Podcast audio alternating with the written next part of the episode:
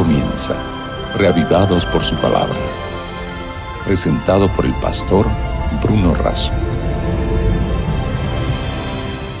Somos reavivados por la palabra del Señor que vive y permanece para siempre. Con esta expectativa y cargando con nuestra necesidad, nos acercamos diariamente a las páginas de la Biblia para encontrarnos con un mensaje del Señor. Hoy nos detenemos en el capítulo 63 del libro de Isaías, pero antes pedimos la bendición de Dios. Padre nuestro que estás en los cielos, te pedimos que nos asistas con tu espíritu al abrir tu palabra. Lo hacemos, lo agradecemos, en el nombre de Jesús. Amén.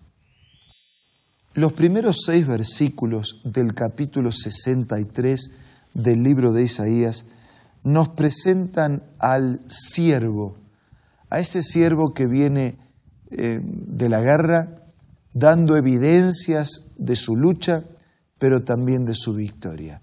Y desde el versículo 7 en adelante, incluyendo todo el capítulo 64, nos encontramos con una oración de parte de Isaías.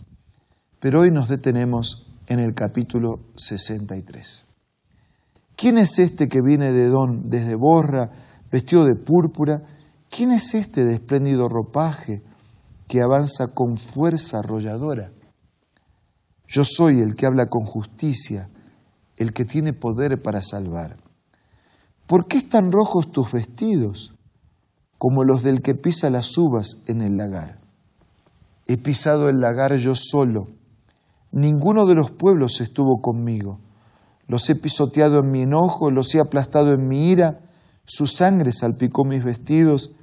Me manché toda la ropa. Ya tengo planeado el día de la venganza. El año de mi redención ha llegado. Miré, pero no hubo quien me ayudara. Me asombró que nadie me diera apoyo. Mi propio brazo me dio la victoria mi propia ira me sostuvo. En mi enojo pisoteé los pueblos, los embriagué con la copa de mi ira, hice correr su sangre sobre la tierra. La figura del siervo está muy presente en el libro de Isaías. Y esa figura del siervo en el libro de Isaías se aplica a Jesús. Ya hemos visto esos maravillosos capítulos entre otros el capítulo 53. Y aquí está otra vez, hay alguien que viene con espléndido ropaje pero manchado en sangre, haber luchado solo para pisotear en el lagar las uvas del pecado, con vestidos rojos, porque ha sido manchado con su sangre derramada. Un Dios, un Jesús, un Señor, que también tiene planeado el día de la venganza, es decir, el día definitivo cuando el pecado se ha terminado. Él pagó con su muerte y con su vida por los pecados, pero llegará el día en que el pecado morirá. Llegará el día en que la muerte morirá. Ese es el día de la venganza, el día definitivo de la justicia, el día de la intervención definitiva de Dios y de la recuperación del universo a su estado original. Desde el versículo 7 en adelante nos encontramos con una oración que al mismo tiempo es una alabanza de Isaías. Comienza en este capítulo y va a terminar en el final del capítulo 64. Veamos parte de esta oración. Versículo 7. Recordaré el gran amor del Señor y sus hechos dignos de alabanza por todo lo que hizo por nosotros, por su compasión y por su gran amor, por la multitud de cosas buenas que ha hecho por los descendientes de Israel. Declaro verdaderamente son mi pueblo, hijos que no me engañarán. Así se convirtió en el Salvador. De todas sus angustias, Él mismo los salvó. No envió un emisario ni un ángel. En su amor y misericordia los rescató los levantó, los llevó en sus brazos, como en los tiempos de antaño. Isaías en su oración va recordando, dice, el amor de Dios, sus hechos dignos de alabanza, su compasión, su misericordia, lo que ha hecho por nosotros, una multitud de bendiciones. Somos su pueblo, Él es nuestro Dios, Él es mi Salvador, nos rescató de la angustia, nos levantó, nos llevó en sus brazos. Versículo 10. Pero ellos se rebelaron, afligieron su Santo Espíritu. Por eso se convirtió en su enemigo y luchó él mismo contra ellos. Su pueblo recordó los tiempos pasados, los tiempos de Moisés. ¿Dónde está el que los guió a través del mar? ¿Cómo guía el pastor a su rebaño? ¿Dónde está el que puso su Santo Espíritu entre ellos?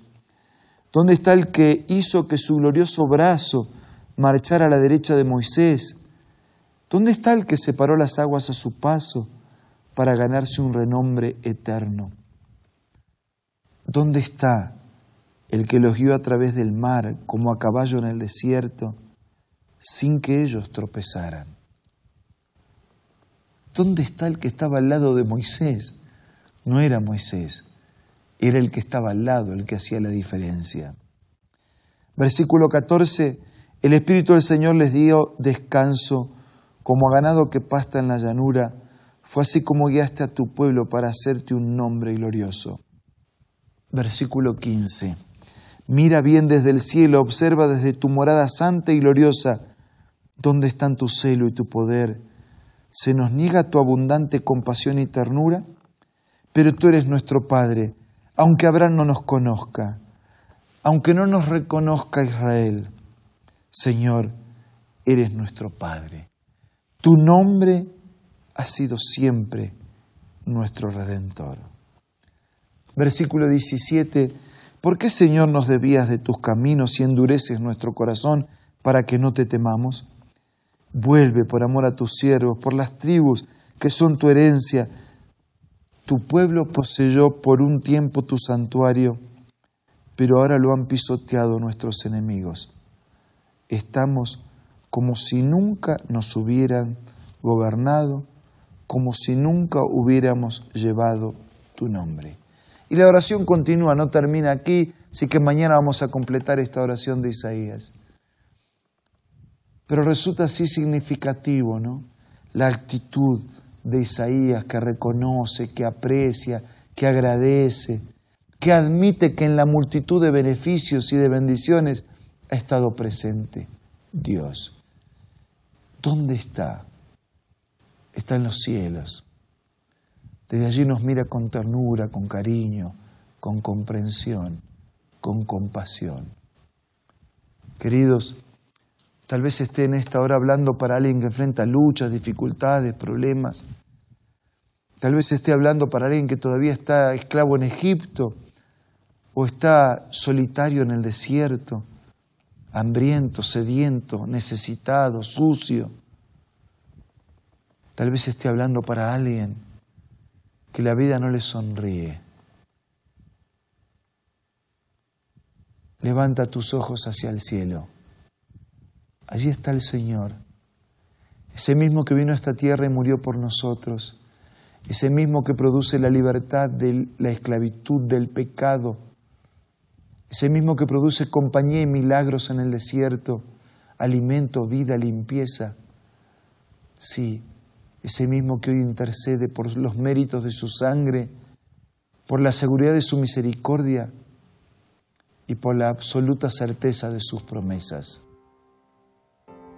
levanta tus ojos hacia el cielo y te encontrarás con un abrazo del poderoso Dios del universo. Y que ese abrazo te acompañe a lo largo de las horas de este día, todos los días. Ahora vamos a hablar con Dios a través de la oración.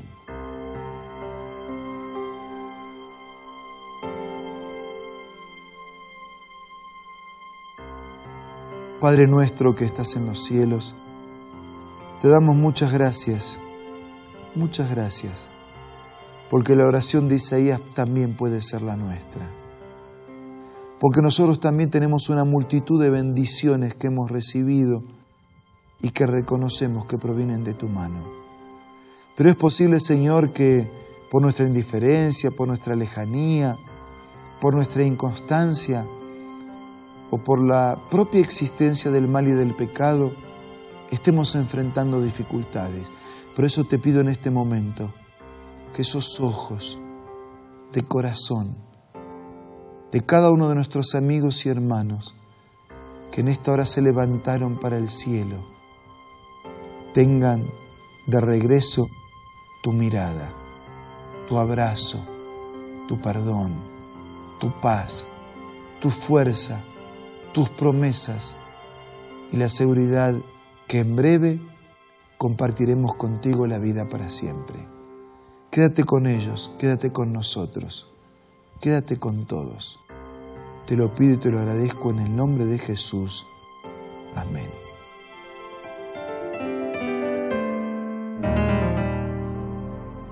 Muchas, muchas gracias por su compañía de hoy y de siempre. Nos reencontramos mañana. Les envío un abrazo. Dios bendiga mucho a cada uno de ustedes.